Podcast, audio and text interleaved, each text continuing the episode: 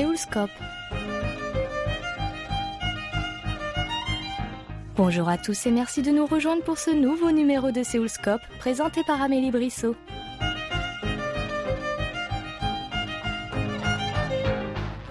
Bo-son nous avait déjà laissé quelques mots dans notre numéro du 8 novembre pour la venue du secrétaire d'État français chargé du numérique, Cédric O. Nous la recevons de nouveau cette semaine pour nous parler de son entreprise Asiance, dont le nom est créé à partir des mots Asie et Alliance, mais aussi Asie et France. Elle commence par nous donner la mission de cette agence. Agence accompagne euh, les entreprises internationales pour leur euh, présence et développement sur le digital dans les marchés asiatiques comme Corée du Sud, Japon et Chine. Donc vos collaborateurs ont toutes ces nationalités? Vous êtes euh, seulement implanté à Séoul? Nous sommes à peu près 60 personnes de différentes nationalités. La majorité coréenne parce que notre premier bureau a commencé il y a 15 ans à Séoul, à peu près 75 coréen. Mais nous avons notre deuxième bureau à Tokyo, Japon. Ça fait 12 ans maintenant. Et là, nous avons des Japonais, en américain et une coréenne. Nous avons également de plus en plus de Français qui parlent coréen, qui viennent en Corée euh, par leur euh, intérêt sur la culture euh, et le business innovation coréenne, qui nous postulent pour travailler en Corée ou au Japon. Et comment l'idée de fonder Asiance est-elle née Donc ça fait 15 ans. Avant de fonder Asiance, euh, j'avais travaillé dans une euh, agence coréenne euh, similaire. 4 ans. J'ai travaillé avec des entreprises coréennes, avec les collaborateurs En fait, j'ai appris le français dans mon université en Corée et j'avais eu de la chance d'avoir des amis français qui étaient les profs enseignants dans les universités. Et euh, en travaillant dans cette euh, agence euh, complètement coréenne, ça me manquait d'échanger, de, de voir autre chose que seulement le marché coréen et travailler avec les gens d'une culture plus ouverte vers aussi l'extérieur. J'avais une amie française, Magali Fayet. elle m'avait présenté euh, mon associé Olivier Moreau, à l'époque qui travaillait dans euh, l'ambassade de France. Et nous avons eu cette idée de créer une, nouvelle agence qui aide les entreprises euh, internationales pour leur développement en Asie, en communiquant mieux sur le net.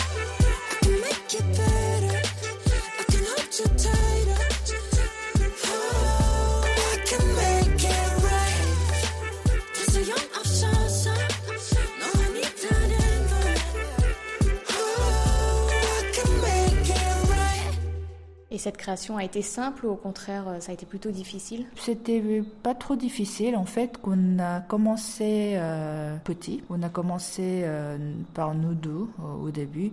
On avait troisième associé Alexandre Lebras, mais on a commencé réellement physiquement dans un petit bureau à Séoul. On était assez positif de notre opportunité, l'aventure de digital en Corée. Et petit à petit, on on devenu euh, connu, on a attiré les talents et euh, depuis le début, on a, on a continué notre croissance. Voilà, ça fait 15 ans et aujourd'hui qu'on est 60 euh, collaborateurs. Et eh bien justement, 15 ans plus tard, Asiance a bien grandi et vous avez fourni un travail considérable. Auriez-vous pu imaginer une telle évolution? Je me souviens d'une scène tout au début où j'imaginais en fait un jour j'allais travailler avec les Macs que j'avais aimés quand j'étais euh, assez jeune euh, dans, mon carrière. Les marques comme euh, Chanel ou Dior, à l'époque, je trouvais par rapport à leur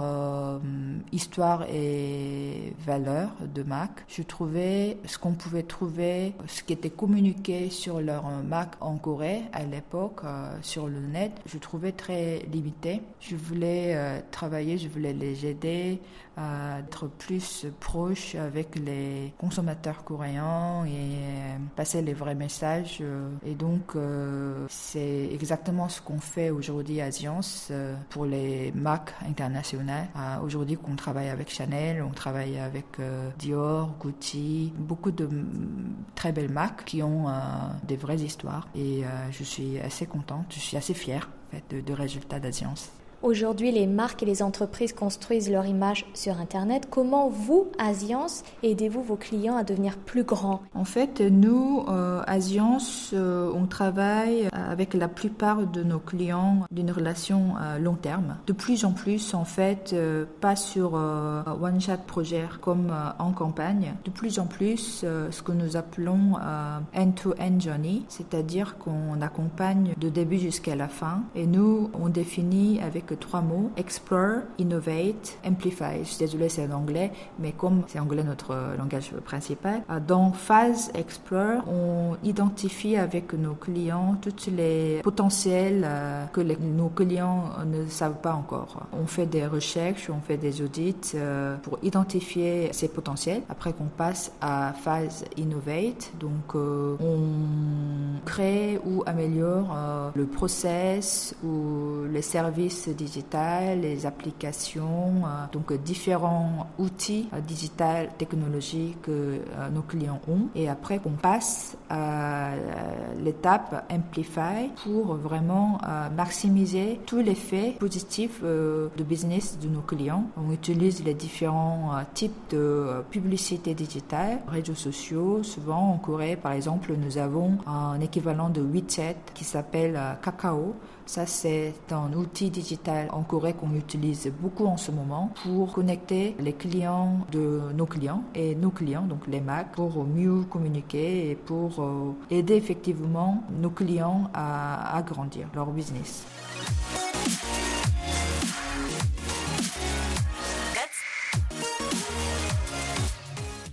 Parlons un peu de vous. Comme on l'entend, vous parlez parfaitement la langue de Molière, ce qui nous amène à nous interroger sur la genèse de cet apprentissage. Quand et comment avez-vous appris le français? J'ai jamais vécu euh, ailleurs qu'en Corée, en fait. Donc, pour dire que j'ai commencé euh, à apprendre le français, découvrir le français au lycée, j'avais une professeure euh, coréenne qui nous a appris les chansons, l'histoire, culture. Pour moi, la France c'était le pays des intelligents, des artistes. Donc j'avais euh, envie d'apprendre plus. Donc j'ai choisi langue et littérature française. Et je suis entrée dans une université où il n'y a que des euh, filles, l'université féminine Iwa. Euh, j'ai fait 4 ans là-bas, langue et littérature française. Après, je voulais avoir un autre métier. J'ai fait design industriel qui m'a amené à commencer mon carrière dans une agence créa et communication en Corée. Vous avez cette belle prononciation juste en restant en Corée avec vos collaborateurs français. Oui.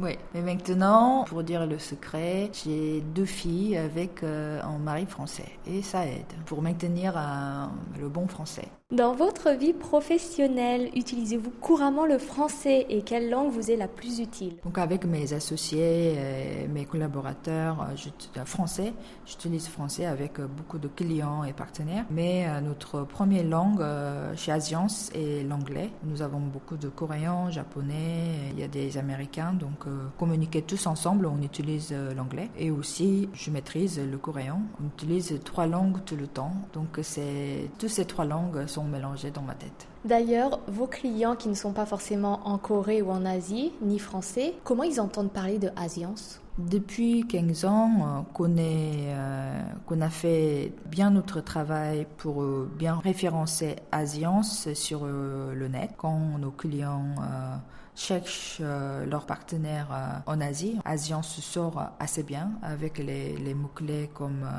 digital euh, en Asie, au Corée, au Japon. Mais euh, nous sommes souvent euh, recommandés par nos clients, bouche à oreille, par recommandation qu'on trouve aux nouveaux clients. On n'a pas vraiment une équipe de commercial comme les autres entreprises.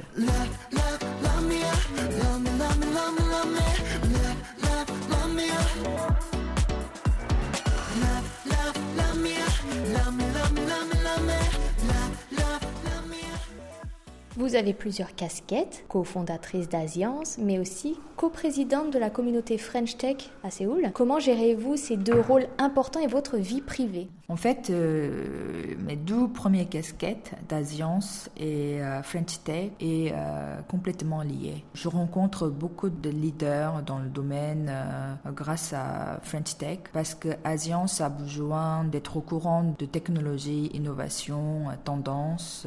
donc, mon travail, mon investissement du temps pour French Est en fait très important pour garder mes connexions avec l'écosystème. Ça aide pour Asiance. Aussi, chez Asiance, en fait, nous avons beaucoup de savoir-faire sur le digital et communication marché asiatique. Donc, nous recevons souvent différentes délégations qui viennent en Corée pour Learning Expedition. Et j'invite souvent chez Asiance et je partage nos cas de projets et ça, c'est très bien reçu aussi pour nous inviter à différentes délégations pour French Tech. Donc, c'est lié. Par rapport à ma vie privée, vous m'avez demandé, c'est vrai que j'ai deux filles, euh, encore très jeunes, euh, presque 6 ans et un peu plus 8 ans. J'essaie de leur euh, raconter ma vie au bureau et elles commencent à être intéressées par ce que je fais. Et elles, connaissent donc French Tech.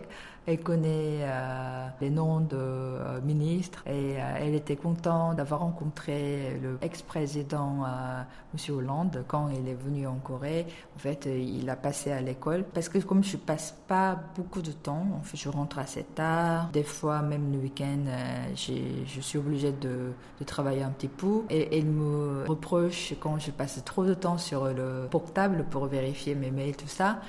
mais à côté, j'essaie de quand même partager mon travail, ce que j'aime bien faire euh, et ce que je trouve important avec mes filles pour qu'elles puissent avoir ces notions et cultures euh, euh, d'entrepreneur. Et justement, vous êtes une femme leader. Est-ce que vous aimeriez que vos deux filles soient aussi des leaders? Oui.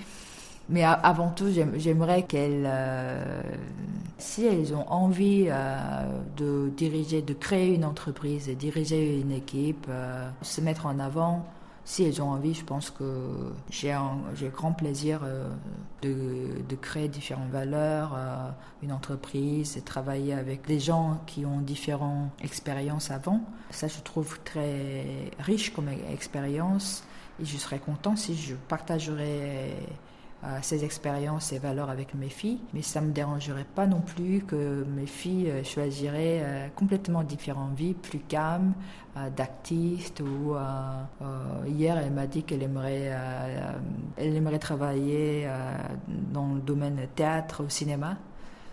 C'est vrai que c'est un domaine aussi que j'ai beaucoup rêvé depuis quand j'étais petite. Pour moi, le plus important, c'est d'être heureuse. J'aimerais qu'elle euh, le plaisir hein, où elle se sent bien.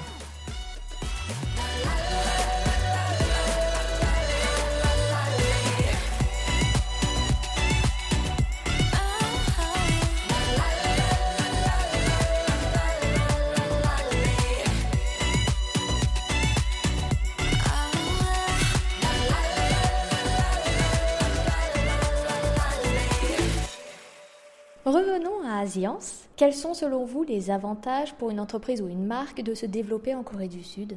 La Corée est en marché de test, en fait en marché de early adapters.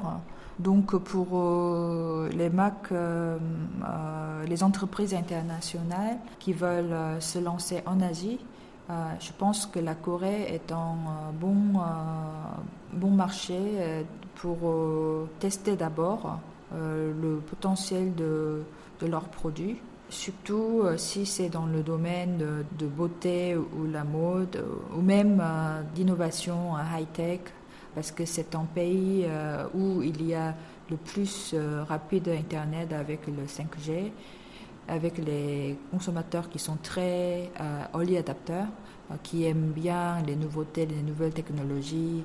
Donc, Souvent, les marques euh, euh, font un premier test dans ce marché avant d'aller euh, déployer plus largement dans les différents pays en Asie. Et avec Hallyu, qui veut dire la vague de culture coréenne, et donc les entreprises peuvent espérer ou avoir un effet de plus, plus grand effet. C'est quelque chose qui marche en Corée. En plus, c'est un relativement petit marché et, et concentré. les MAC, les entreprises peuvent savoir si ça peut, ça peut vraiment marcher bien, même dans les différents marchés.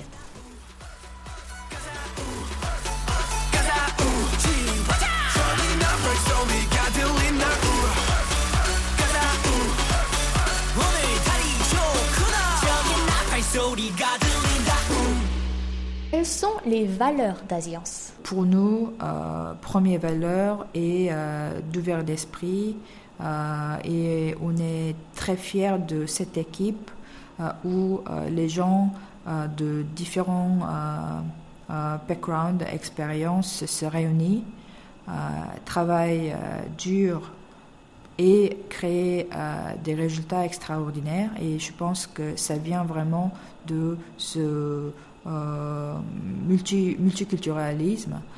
Et ça marche uniquement quand il y a vraiment euh, ouvert l'esprit. Les gens respectent l'un et l'autre. On parle différentes langues.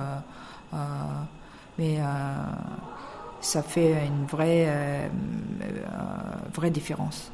Et avant de nous quitter, quels sont les projets d'Asiance pour cette fin d'année et le début de l'année 2020 Asiance, en tant que euh, membre actif de French Tech Community euh, Séoul, euh, organise un grand événement, une grande conférence, Korea France Tech for Summit, fin novembre, le 27 novembre à Séoul.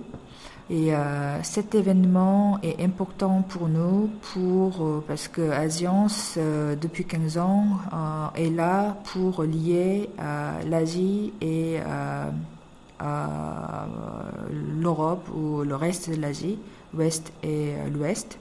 Et donc, cet événement réunit les leaders de, de France et Corée avec un thème euh, Tech for Good, donc euh, différentes technologies, différents services euh, qui créent des impacts positifs, qui créent du bien social pour tout le monde. Donc, à chez nous, à Science, nous avons différentes compétences pour organiser ce genre de, de conférences, événements, grands débats via notre réseau, via notre euh, expertise de digital marketing, euh, via nos expertises de, euh, de lire la tendance du, du marché et réunir les acteurs principaux d'écosystèmes d'innovation.